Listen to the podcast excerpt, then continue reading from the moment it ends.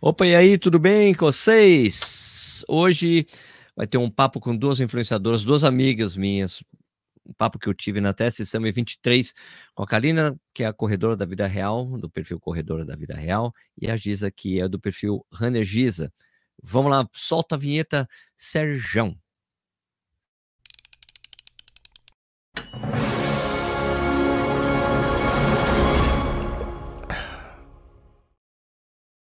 Bom dia, boa tarde, boa noite. Bom dia para quem está ao vivo comigo, mas eu não estou ao vivo. Hoje o programa é pré-gravado, porque no momento em que ele estiver ao vivo, eu estou indo para o aeroporto, que eu vou para Porto Alegre. E mais tarde, no Corrida no Ar, vou soltar o vídeo falando por que eu estou em Porto Alegre. Beleza, vocês vão entender, tá? Mas Seja bem-vindo, bem-vindo ao Corrida Online. Meu nome é Sérgio Rocha. Hoje é sexta-feira, dia 1 de setembro de 2023, essa é edição 332 do Café e Corrida.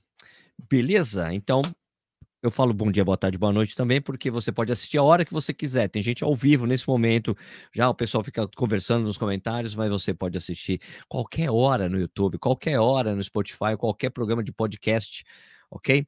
E, inclusive, no Spotify você consegue ver em vídeo, tá bom? Beleza?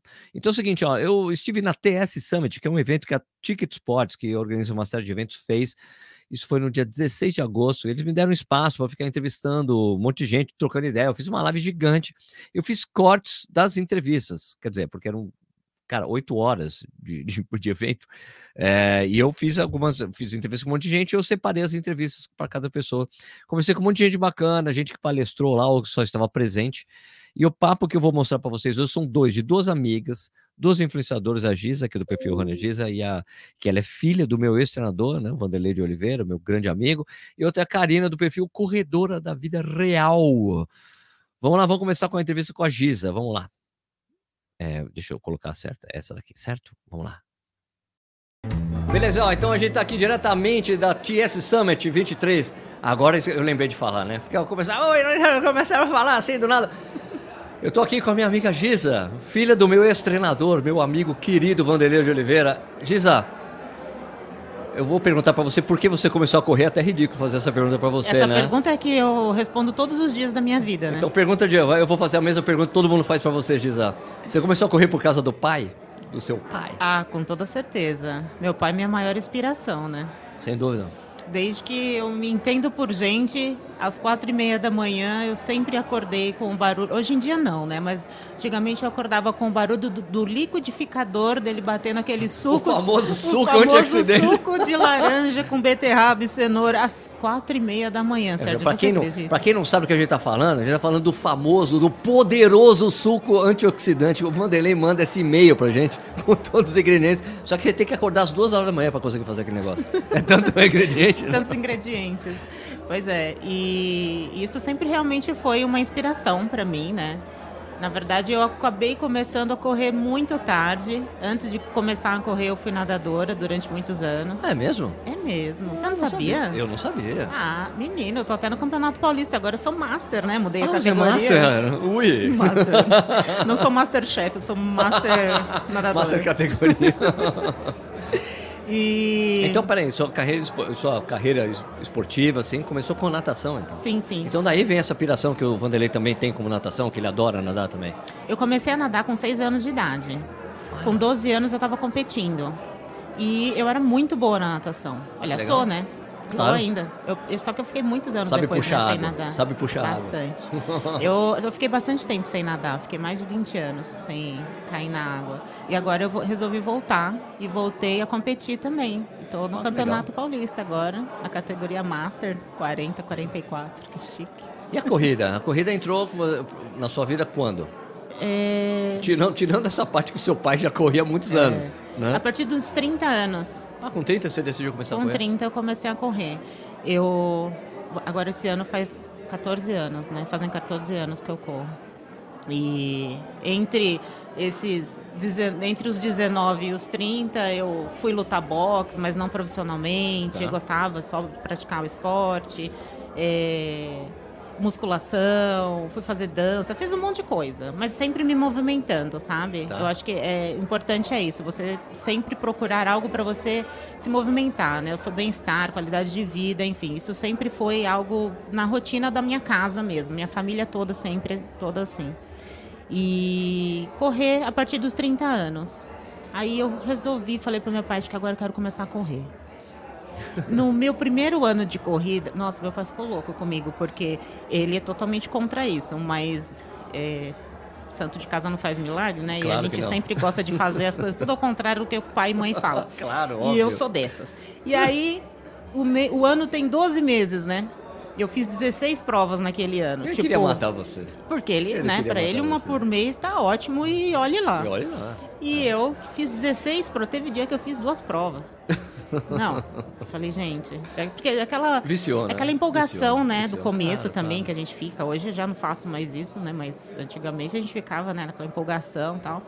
E quando eu fiz o meu primeiro 21, eu lembro até que em uma das matérias que você de algum, não sei, não lembro se era podcast ou no seu YouTube, você falou, né, que o ideal seria que ele sempre falou para você que o ideal seria você ter a experiência de pelo menos 10 meia maratonas para você fazer uma maratona. 10 provas de 10 quilômetros, 4 de meia, 4 meias. Isso, que isso, ele fala. Ah. isso. Ah. E aí ele comentou comigo, olha, para você fazer a sua primeira maratona, tenha a experiência de fazer pelo menos umas 10 meia maratonas porque eu acho também que isso deve ser bem pessoal, né? Acho que de caso para caso. Tá, então, é, sim, sim. É, tem um princípio da individualidade biológica. Exatamente. Então, ele chegou a falar isso para mim. Tá. E quando eu fiz as minhas duas primeiras meia maratonas, né? Eu falei para ele, eu falei com 42 anos eu quero fazer minha primeira maratona, claro, quero correr os meus 42 quilômetros. Claro. Quando eu fiz os 42 quilômetros, nós estávamos no meio da pandemia. Oh. E eu não estava nem correndo, né? Porque eu parei sei, de correr na pandemia. Fiquei dois anos sem correr. Tava trabalhando muito. Eu tava naquela paranoia de sair na rua. Sim, sim. Eu não saía na rua. E eu só. Meu treino era carregar panela dentro de casa, né? Porque eu tava trabalhando que nem sim, uma louca, né? Porque você. Chefe de cozinha. Exato. Então tava trabalhando muito, muito, muito. E engordei muito também, né? eu tinha a difícil tarefa de experimentar comida o dia inteiro, então, e não estava treinando. Então isso acabou que eu engordei muito. E, e aí, de repente, do nada, do nada, assim, D-U-N-A-D, do nada. Do, do nada. a Esquis me convidou para fazer a minha primeira maratona. E eu ainda estava com 42 anos. Então, assim, joguei para o universo e ele me devolveu. Ah, Aí eu fiz a minha primeira maratona com os meus 42 anos no ano passado. E, e, e Giza, como é que é para você navegar nesse mundo de influenciadores? Agora, né? Porque é uma coisa que surgiu de alguns anos para cá. A gente que conhece a corrida há muitos anos, acompanha, é uma coisa um pouco mais recente. Como é que você navega nesse mundo, assim, né? nesse momento, assim, é, essa, essa visibilidade, essa coisa de falar com as pessoas, de ter uma, um, as pessoas terem um carinho pelo conteúdo que você faz, como é que você navega nisso aí? Olha, eu sempre gostei muito, assim, de estar no meio de muita gente, de trocar ideia, de compartilhar as minhas coisas. E engraçado que até no Instagram foi meu pai que me influenciou, né? Porque eu não tinha Instagram e ah, foi é? ele que me falou para fazer, fazer, O, Instagram, porque legal. era legal eu compartilhar minhas provas, minhas corridas e tal. E eu, quando eu comecei a fazer isso, antes eu já cheguei a trabalhar com carnaval, com samba, tal. Então eu já estava acostumada a na época do, do Orkut. Nossa. Eu tinha cinco Orkuts, porque era Você só mil pessoas Orkuts? até ah, é verdade, por é perfil. Verdade, então, tipo, eu já era popular naquela época. Tá. Então eu compartilhava muitas coisas do, com o carnaval. Então tá. eu trouxe isso para a corrida também, sabe? E comecei a compartilhar e ver quantas pessoas gostavam do, daquele conteúdo, as pessoas Legal. começaram a se inspirar. É, principalmente mulheres, né? Sim, sim, sim. Sabe, mulheres começaram a se inspirar, falaram, poxa, mas se você tem essa rotina, né? É mãe, cuida de casa, faz tanta coisa, ao mesmo tempo você consegue encaixar a corrida na sua vida, preciso tanto fazer isso. Então, por isso eu, eu gosto muito de falar sobre planejamento, né? Com você conseguir planejar o seu dia an anterior você saber o que você. Você saber não, né? Você pelo menos tentar o que você vai fazer no dia seguinte, planejar tudo ali, porque daí você consegue encaixar tudo. O dia tem 24 horas. Claro. Né? E ainda mesmo assim você pode dormir cedo, acordar cedo. Quanto mais cedo você acordar, mais tempo você tem para fazer as suas atividades. Então, é, poder compartilhar isso com as pessoas, para mim, é muito bacana, né? E ver o quanto isso inspira outras pessoas, outras mulheres. Então, a nossa função de influenciador é justamente essa. É, não só você falar de produtos, de material esportivo, mas também você realmente influenciar as pessoas a ter uma, uma vida mais saudável, né? É essa, eu acho que isso é o, é o melhor de tudo. Obrigado, Giza. Ah, ah, é, antes da gente finalizar, você tem alguma dica para eu ter um cabelo como o seu? Não, não vai a funcionar dica, em mim, né? É, aí eu vou fazer um merchan, pode ser? pode. Vai lá no meu, no meu cabeleireiro, vem pro Silvias, arroba vem, underline, vem pro Silvias. É só ir lá. Cada dia eu tô com cabelo diferente, né? É mesmo? Ah, você pode ter essa opção também. Então, você pode colocar é. lace, você pode fazer outras coisas. Tem também. jeito, então, meu caso? Lógico tem que jeito. tem. Pra tudo tem jeito nessa vida. Só a gente só não dá jeito pra morte. Giza, como é que o pessoal segue você no Instagram? Arroba Runner Giza. Giza com Z. Com S. Com S? Ok. Beleza. Runner Giza já virou minha marca. Tem gente que nem me chama mais de Giza. Ô, Runner Giza. Runner Giza já tendo, já. Giza, obrigado. De novo, pessoal, Obrigada. a gente está na TS Summit de 2023. A gente volta daqui a pouco com mais gente trocando ideia. Fechou? Magno, pode cortar, Magno. Bom, isso aí foi o papo com a Giza, a Giza é muito bacana. Agora a gente vai ver o papo que eu tive com a Karina Teixeira, corredora da vida real. Eu gosto de brincar com ela. Corredora da vida real. Vamos lá. Pode começar, Magnão. Fechou. De novo aqui na Teste Summit de 2023, estou com a minha amiga aqui, corredora da vida real. Karina, Karina Teixeira, da, diretamente da terra da linguiça. Quer que eu faça igual o pânico? e aí, Karina, tudo bem, cara? Como é que você tá? Tudo bem, e você? E aí, Karina, pô, quando é que você começou o seu perfil, Corredora da Vida Real? Por que você começou esse perfil? Conta essa história para nós. Vixe, porque eu comecei. Não estava preparada para essa pergunta, tá? Mas a gente vai, a gente vai sobreviver. Aqui a pergunta é em cima eu, na hora, eu invento na hora a pergunta. Eu comecei correndo, não querendo criar um segundo. Tipo, eu não queria dividir um, do um da corrida e um da minha vida normal, então juntou. Foi uma brincadeira por, de fato, eu ser muito real. Então, ficou, assim, é muito vida real. E daí ficou essa coisa da corredora da vida real acabei abraçando essa ideia, gostando disso e seguir para a vida, porque essa mistura entre a vida real e a corredora, que elas não se desvinculam. e a, a palestra que você deu aqui, esse papo aqui que você deu, né? Influenciador não é o que você pensa. Mas o que será que as pessoas pensam que é um influenciador, Karina? É o que eu falei, não são todas, né? Talvez algumas. algumas de vocês não, não pensem né, exatamente o que, que é, mas eu acho que, assim como o Daniel trouxe na parte da manhã, o lance dos organizadores de corrida evoluírem, né? Se entenderem como negócio, entenderem como empresa, evoluir o mercado. É, e, e, tratar como um evento mesmo, como uma experiência. Acho que isso que a gente está vendo aqui também tem um pouco dessa pegada. E a ideia é chacoalhar o mercado.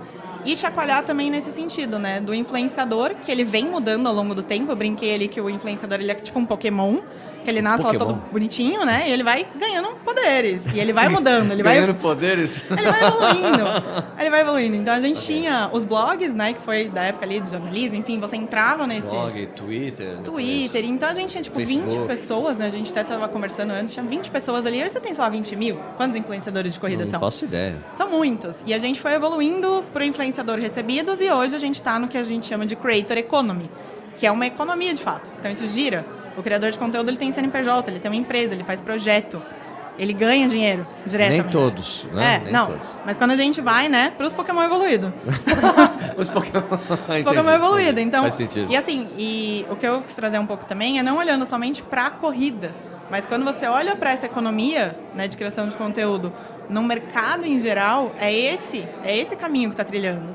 Não é continuar nos recebidos e todo mundo continuar só fazendo recebido. É, uhul. É, mas na verdade a maioria dos pessoal, o pessoal que quer virar influencer, eles, quer, eles, eles querem, querem ganhar isso. o tênis. A gente sabe, assim, é lógico que não são todos, mas até aqueles que compram e, e falam que, que foi recebido. Porque existe uma coisa muito de ego, né, sim, envolvido sim, sim. nisso. Então, até onde que é o ego e até onde você quer de fato trabalhar com isso? Quanto que isso é sustentável? Você pode ir, você pode bombar, você pode ter essa curva.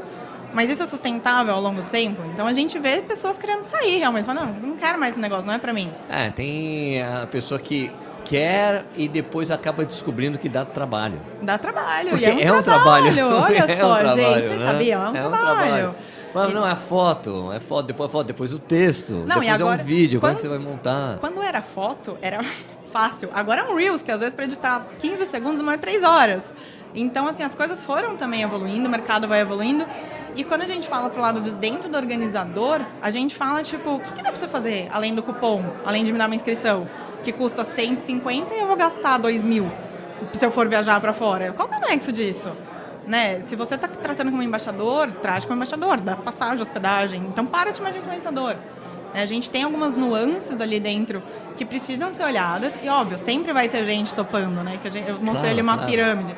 Sempre vai ter a base, sempre vai ter gente nova. Olhem para essas pessoas novas, porque tem muita gente legal, fazendo muita coisa legal. Ah, não tenho dúvida. Muita coisa legal. E, às vezes, falta um pouco dessa visão e de, tipo, não, só vou chamar o grandão, vou investir um monte e beleza, você vai vender. Não é que você não vai vender, mas qual que é a conexão com a sua prova? Ele vai construir, ele vai de fato viver aquela prova, ele vai ter um carinho. Você chama uma celebridade da Globo, vai gastar, sei lá, quantos? Mil? Ah, nem vai ver. Ela não vai estar nem né? Então, por quê? Porque você não chama um monte menores? Essa coisa que você falou de, ah, não, você vai me dar inscrição, mas depois eu vou gastar dinheiro para. Né? Essa coisa que é, que é uma coisa interessante quando você precisa explicar, escuta, olha, esse é o meu trabalho. Uhum. Eu não posso pagar para trabalhar.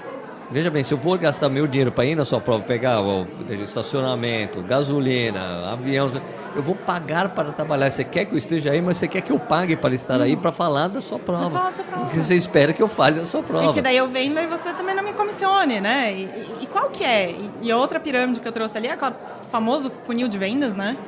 Então, é só a venda, né? Ou tem pessoas responsáveis pelo awareness, tem pessoas responsáveis por gerar conversas existem outros níveis de comunicação, né? A gente claro. vê muita gente, isso, tipo, que nem o que você está fazendo, é um, é um projeto, é outra coisa. Não é um post, é, né? É, sim, é tirar sim. um pouco essa, essa cabeça. E quando você paga para ir para o lugar, óbvio que às vezes a gente vai, você tá falando, é um lugar legal, vamos lá, eu pago minha alimentação. Mas assim, não, não é o mundo ideal. Isso precisa ser entendido, que cada vez aconteça menos. Óbvio que não vai sair daqui todo mundo amanhã topando todos os atinamentos que chegarem. Claro, claro, lógico. Mas você não acha também que é difícil as pessoas fazerem um discernimento de quem é real ou de quem está fazendo aquilo porque precisa fazer uma entrega positiva de algo que ela viveu de forma negativa? Você entende o que eu quero dizer? Tipo, por exemplo, o organizador chama a gente. Uhum. A gente vai na prova. Dá um monte de problema na prova. Eu já vi várias vezes, amigos. Aconteceu um monte de coisa, não falaram nada. Uhum. Foi um vídeo, uma prova linda, maravilhosa. Sim. Né? Como é que você acha que o organizador pode ter esse discernimento? Olha, eu preciso chamar alguém, mas a pessoa precisa ser autêntico o suficiente para falar para mim o que aconteceu de errado na prova, uhum. ou de deixar público o que aconteceu, até como chance de eu explicar para as pessoas. Eu acho que o que falta no organizador é maturidade de aceitar essa crítica, que é uma crítica construtiva, que é a pior palavra, a pior expressão que existe. Não, mas é isso mesmo. Mas assim, ela não deixa de ser uma crítica construtiva, mas muitas vezes, até que quando lá atrás eu tentava, eu também era mais imatura, o organizador ainda vê, tipo, ah, eu até coloquei ali uma foto do, do Mark e do Alan, tipo, vamos parar com essa treta, organizador e, influ e influenciador? Porque, na verdade, se vocês ouvirem o feedback, às vezes o feedback que você precisa para evoluir o seu negócio, ele tá no seu direct. Uma pessoa tá falando um puta negócio incrível e você tá ignorando, você tá de tretinha ali com ela, você tá de quinta série com ela. Então, assim, pô, não é isso, né? Então, acho que falta essa maturidade e falta também um pouco do, dos, dos, influenciadores terem um pouco mais de. Os influenciadores e criadores terem um pouco mais de segurança para poder falar esse tipo de coisa, né? Então, quando a gente vai mudando o perfil, você passa de um blogueiro reclamão para uma pessoa que está construindo um negócio. Então, acho que existem esses dois lados e existe essa evolução também dentro disso.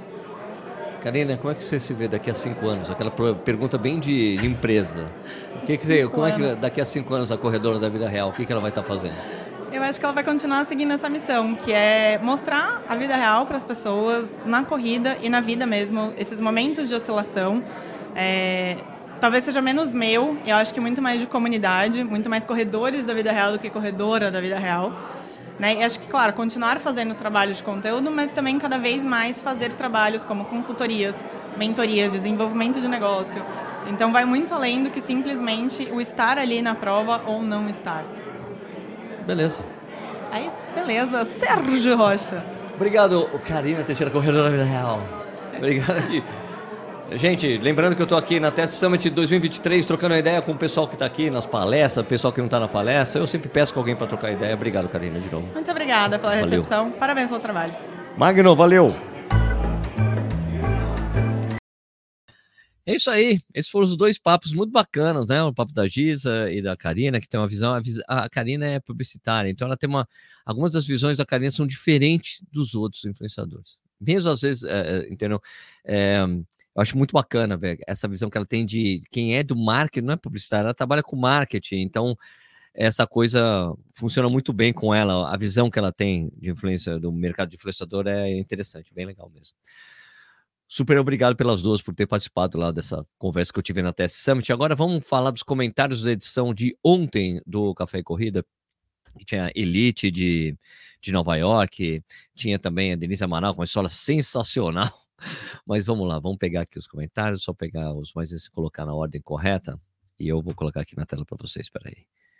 Aqui. Aqui, aumentar um pouquinho. Aqui na tela, beleza. Uh, aqui o Rafa Rocha falando muito top a história dela, da Denise, né? É, Matheus Drelher falou assim: tá precisando de suplementar B12, Sérgio. Faz exame, suplemente, a dosagem certa diariamente é mágico.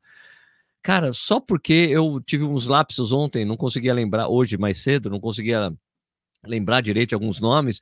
Uma vez aconteceu, cara, você tem que suplementar B12. Cara, meu, você que exagerou na sua, na sua análise? Porque eu tava, meu, às vezes acontece, de manhã eu vou, tô esquecendo um monte de coisa, acontece no dia. B12, velho, como carne pra caramba, não falta B12 aqui, velho. B12 é algo que não falta. Minha mulher até suplementa porque ela quase, ela come pouco carne vermelha, mas eu, bastante. Eduardo da Costa, Sérgio, é, tudo é muito louco. Já fiz duas ultras de 12 horas e nunca fiz uma maratona. Tá vendo? Tem louco para tudo. Sandra Ferreira Pinto. Sensacional essa história da Denise, com H maiúsculo mesmo, né? Para quem for a Berlim esse ano, não deixe visitar o DDR Museu. É um museu que retrata a vida na Alemanha, da Oriental, da Guerra Fria, e tem um apartamento interativo, carros, objetos, fotos, é muito bacana mesmo. É, Lili Tilde falou: pô, nunca quis correr Berlim, mas agora tenho vontade. Que história fantástica. Realmente, história.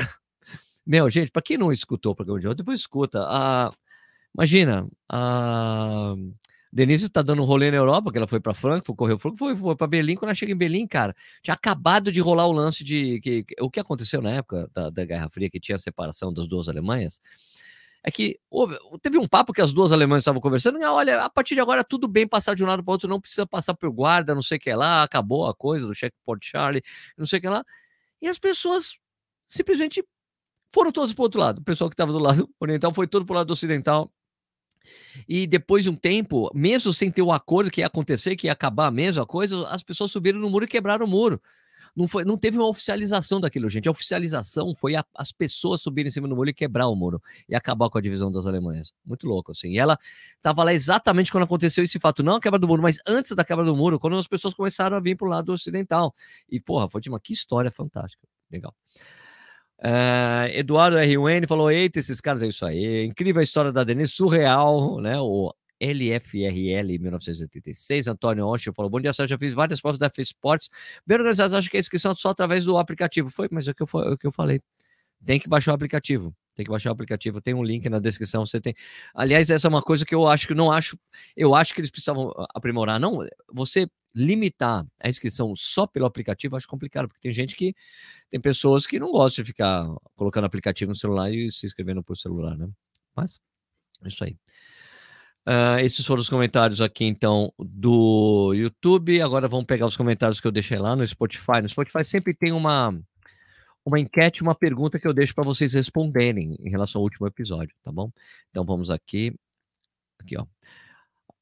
Meio que a pergunta aqui foi que meio que uma afirmação minha, né? As histórias da Denise Amaral são demais. Ter vivido o início da queda do muro de Berlim foi demais. Eu botei dois demais, né? Ei, Sérgio, mas vamos lá pegar o primeiro comentário, Regis Oliveira. Que história sensacional. Que sensacional a história da Denise. A corrida é fantástica.